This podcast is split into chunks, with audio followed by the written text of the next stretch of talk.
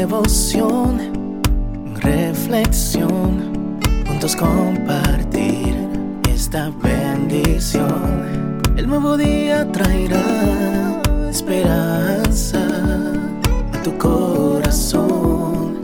Qué bendición. Darwin Rodríguez, el podcast. Meditaciones matinales para adultos. Plenitud en Cristo. Escrita por el pastor Alejandro Bullón. Confianza. Tú guardarás en completa paz a aquel cuyo pensamiento en ti persevera, porque en ti ha confiado. Isaías 26, 3. Los dos últimos años fueron muy difíciles para Jaime, desempleado, con la autoestima por el suelo y el hogar al borde del colapso. No resistió a la tentación de encaminarse por las tenebrosas avenidas de la deshonestidad. Al principio, todo iba bien. En pocos meses, había logrado ganar lo que no pudo percibir honestamente en varios años. Con dinero en el bolsillo, aparentemente su vida volvió a la normalidad. Tuvo paz exterior, pero pasaba noches enteras sin dormir, castigado por el peso de la culpa. A pesar de ello, creyó que valía la pena. Repentinamente, cuando pensaba que nadie lo descubriría, su delito se hizo de conocimiento público y además de la vergüenza y el escándalo, acabó en prisión. La paz que el profeta menciona en el texto de hoy no es la paz del cuerpo sino del alma, la paz que realmente vale, aquella que organiza tu mundo interior y te prepara para los embates de la vida.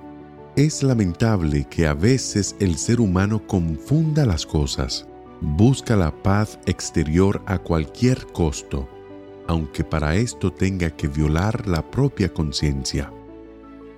Después, en el silencio de su insomnio, no se explica lo que sucede. Solo sabe que algo lo perturba por dentro, lo hace infeliz. Es como el martillo que golpea sin parar, incomodando, hiriendo, asfixiando. El profeta Isaías habla hoy acerca de la paz que nace de la confianza en alguien que nunca falla.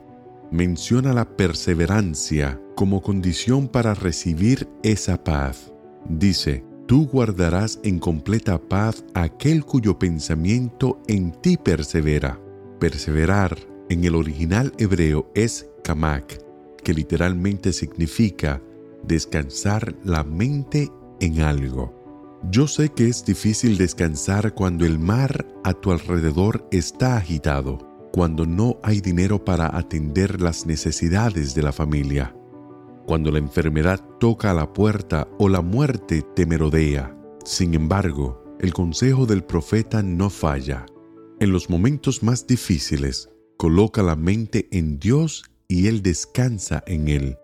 Aunque aparentemente nada ocurra, aunque te parezca infantil, no desistas.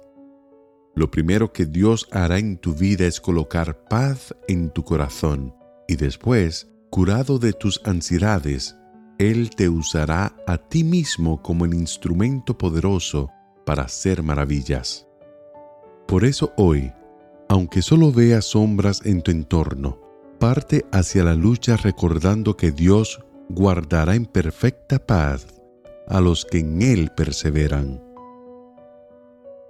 Que el Señor te bendiga en este día. Sé fuerte y valiente. No tengas miedo ni te desanimes, porque el Señor tu Dios está contigo donde quiera que vayas.